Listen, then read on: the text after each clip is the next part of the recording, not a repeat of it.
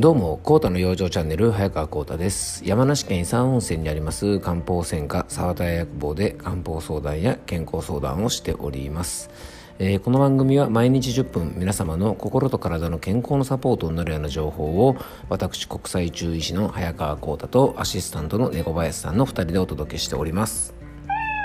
はい、猫林さん今日もよろしくお願いいたします。えー、ね、8月ももういよいよ終盤戦ですがね、本当にまだまだ暑い日が続きますね。えー、とね、安倍首相のですね、退陣なんかも発表されてですね、ちょっとまた世の中が変わってくるのかななんていうふうに思っております。で、えっとね、まあ、今回ですね、えっとまあ、どんなお話をしようかなって考えたんですが、えー、最近ちょっと読んだ本の中でですねちょっと皆さんにぜひあのお伝えしたいなという内容の本がありまして、えー、今回はですね、まあ、僕の中のね読書感想文じゃないんですが、えー、読んだ本の中でぜひ皆さんにねこうちょっとお伝えしたい内容がありますのでちょっとそこを取り上げてですね、えー、なかなかちょっとねあのお伝えしたいことが多いので今回と,、えっと次回のですね今日明日の2回に分けて、えっとちょっとお話ししたいなと思います。思いますえー、今回のテーマはですね、えー、人間関係に悩むすべての人へ、えー、平野啓一郎さんの「私とは何か個人から文人へ」を読んでみたという内容でお届けしたいと思います。えー、今回ですね取り上げる本はですね僕が最近読んだ本である、えー、平野啓一郎さんという方のですね「私とは何か」という本の中に書かれている文人という考え方についてです。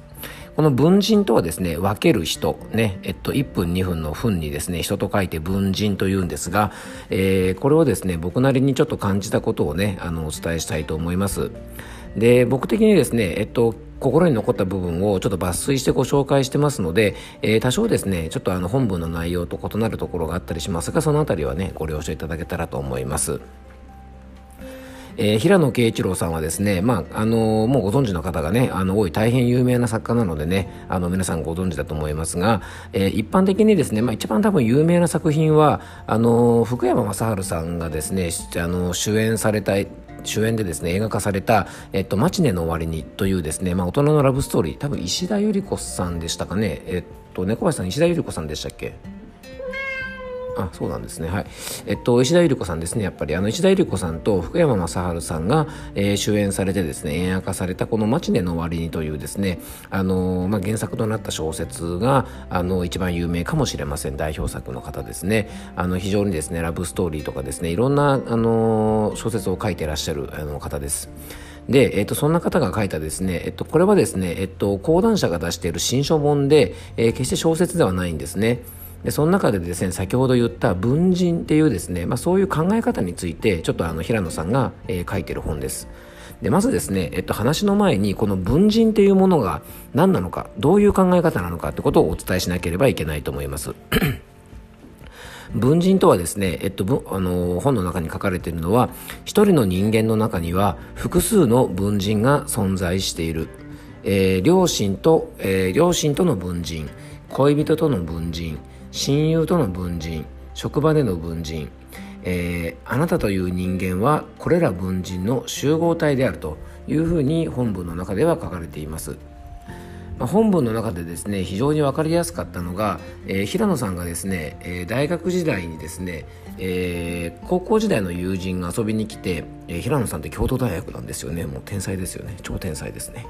え、遊びに来てですね、え、京都で大学の友人とですね、まあ、要は高校の友人をと、まあ、あのそれぞれのですね、えー、とちょっと時代が違う友人を交えて食事をとった時に高校時代の自分の顔と大学生活での自分の顔が異なっていたのでですね何とも言えないこう違和感というかですね居心地の悪さを感じたっていうようなことがあのちょっと書かれていたんですね。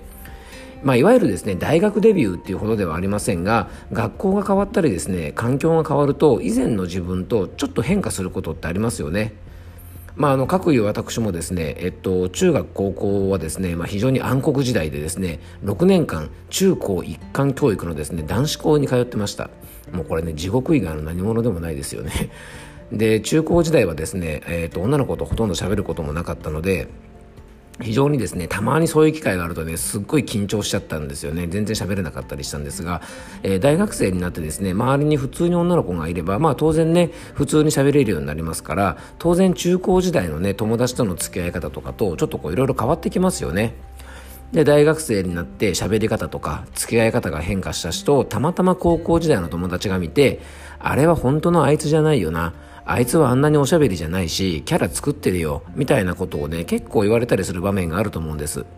でこの時出てくるのがですね本当の自分っていう言葉ですね。これがね結構皆さん悩んでしまうポイントじゃないかなと思うんです。でこんなのね本当の自分じゃないってですねほとんどの方がいろんな場面でですね、え、このように感じたことがあると思いますし、え、例えばですね家族とかですね友人が他の人と話してるところをねこう見たりするとなんか猫かぶっちゃってあれは本当はねあのあれは本当のねあいつじゃないよみたいな風にね思ったこともあるでしょう。でこのね、えっと、本の中の本文で出てきたフレーズが本当の自分という言葉に惑わされないということが書いてありましたこれね本当の自分じゃないといろいろな場面での、えーまあ、自分をねこう否定しないね、この言葉も非常に大事だと思いました。まあ、要はね、本当の自分じゃないと、こんなの本当の自分じゃないよと、いろいろな場面で、えー、出てくるですね、自分自身を否定しないっていうことがですね、非常に大事じゃないかなというふうに感じました。僕たちはですね本当の自分はこれだっていうふうに思い込んでいるんじゃないかなと思います。それとずれた行動をしてしまうとこんなのは自分でないと、えー、自己嫌悪に陥ったり自分を攻撃してしまったり心の弱りにつながってしまいます。ね、本当はね自分は真面目なはずだ。こんな風にふざけてるのは自分じゃないなんていう風に思ったりすることがあるかもしれませんがそれはそれでねあのその人の顔なんですね。で僕たちにはですねいろいろな顔があってその時々でその顔を使い分けてる、えー、その一つがですねダメだからといってその人が全部ダメじゃんわけじゃない。自己否定しなくても良い。っていうのがですねまああのもう本当結論から言うとですねこれが僕がこの本を読んで感じた結論の一つです。で本の中でも一般的に考えられるですね文人というものが、えー、紹介されていました。じゃあ僕たちはですね生きていくうちに生きていく中でですねどういうような文人を、えー、心の中に持って生きているんでしょうか。僕たちはですね様々な顔を持っていて様々な文人を日々使い分けてます。ね、あの時と場合とね時と場所とかねあと人によって使い分けます。でその中でも代表的なものがですね、えっと、本文の中でも紹介されていました。まず一つ目がですね社会的文人というやつですね。これはですね、まあ、社会的文人なので初対面の人とでもですね当たり障りない話などをしてコミュニケーションを取れるね汎用性の高い、え、文人です。要はですね初めて会った人とはですねいやーなんか暑いですねとかですねあのまあ今ね大体お天気の話題とかですね当たり障りがない話題をしますよね。天気が悪いね暑いですねとか、えー、今だったらねコロナが大変ですねとかですね。まあ、ちょっと政治的な話とかですねそういうのはちょっと微妙なのでねあの安倍総理がね退陣されますねみたいなちょっと政治ネタとかはですね難しい部分があるんですがまあ大体あのお天気とかですね時事ネタあのそういうものはですね、まあ、当たり障りないものなんかを話をして、まあ、とりあえずあのよく知らない人だけどもちょっと話をねしなきゃいけないなんて時にはあのこういう社会的文人っていうのが顔が出るんですがこれは実はですね国や地域で差があると言われてます。で例えばですねいろいろな地域から人が集まってくる東京という街ではですね一般的な社会的文人が求められているというふうに本文中にもありました。これはね要するに田舎のようにね近い距離で付き合いを前提にした文人ではなくてですねまあ表面的な付き合いまああんまり踏み込まないでですね表面的なまああの当たり障りないようなあの付き合いを前提にしたある意味ですねちょっとこれ正直人間味を欠いたような冷たい印象を受けるようなあの文人だと言えるかもしれません。えー、お店の方とかでもですねあの僕のお店のように個人でやっていてですね割とお客さんとの距離が近い感じがする店と、えー、チェーンの接客がですね、まあ、違うような感じといえば分かりやすいかもしれません。でレストランとかでもですね、えー、例えばねそのオーナーさんの思いがですね接客にも入ってくるようなこういうレストランとかねあの食事どころとまあこれはね大前提としてその接客がいいとか悪いとかっていう論点じゃなくてですね、えー、例えばチェーンのねファミレスの、えー、いらっしゃいませようこそみたいなねでお注文何ですか？みたいな形のまあちょっと機械的に映るかもしれませんがかといって別に失礼ではないようなまあこういう接客ですね。まあ、こういうね基本的に浅いコミュニケーションを、え、前提としているのが、まあ、社会的文人と言えるんじゃないかなというふうに書かれてました。まあどんな人でもですね最初はこの状態でこれがないとね次のステップにはいけないなんて言われています。えー、次に紹介されていたのがですね特定のグループ向けの文人ということで、えー、これはですね学校や会社サークルとかですねグループや特定の場所で、えー、社会での自分の立場とかですね、まあ、そういったものによって、え、使い分ける文人。例えばね、ツイッターとかなどのね、ネット社会などでつながっている人とのコミュニケーションで使われるのも、ある意味こういう特定のグループ向けの文人と言えると思います。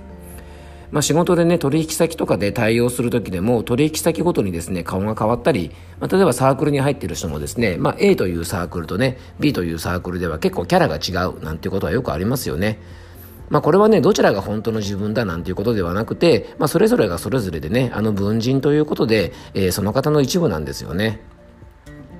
で、最後がですね、特定の相手に向けた文人ということで、最初の社会的文人とですね、2番目にご紹介した特定のグループ向けの文人を経て、最終的に生まれるのがですね、特定の相手に向けた文人です。要は社会的な文人、グループでの文人、そして最後があの特定のですね、個人個人によって、えー、ね、変わってくる文人です。例えばね、会社での文人っていうのがあるんですが、さらにね、あの、細かくしていくと、今度はですね、この特定の相手ですから、会社の〇〇先輩に向けた文人、後輩の〇〇君に向けた文人、〇〇課長に向けた文人っていうふうにですね、一人一人最終的にはね、その人に合わせた文人が出来上がります。だから恋人と一緒にいる時の自分とかですね、まあ、あとねあの結婚されている方だったら奥さんと一緒にいる時の自分子供と一緒にいる時の自分とかですね。親といる時の自分というふうに僕たちはねさまざまな自分を、えー、文人というのを持ってます。えー、今回はですね文人というものの考え方とか概念についてまずお話ししました、えー、ちょっとね長くなってしまうので、えっと、次回もですね、えっと、この今回、え、平野啓一郎さんの,、えーね、あの本、え「私とは何か」ということのね、え、書いてある内容について、え、皆さんに引き続きお伝えしていきたいというふうに思います、え、今日も聞いていただきありがとうございました。どうぞ素敵な一日をお過ごしください。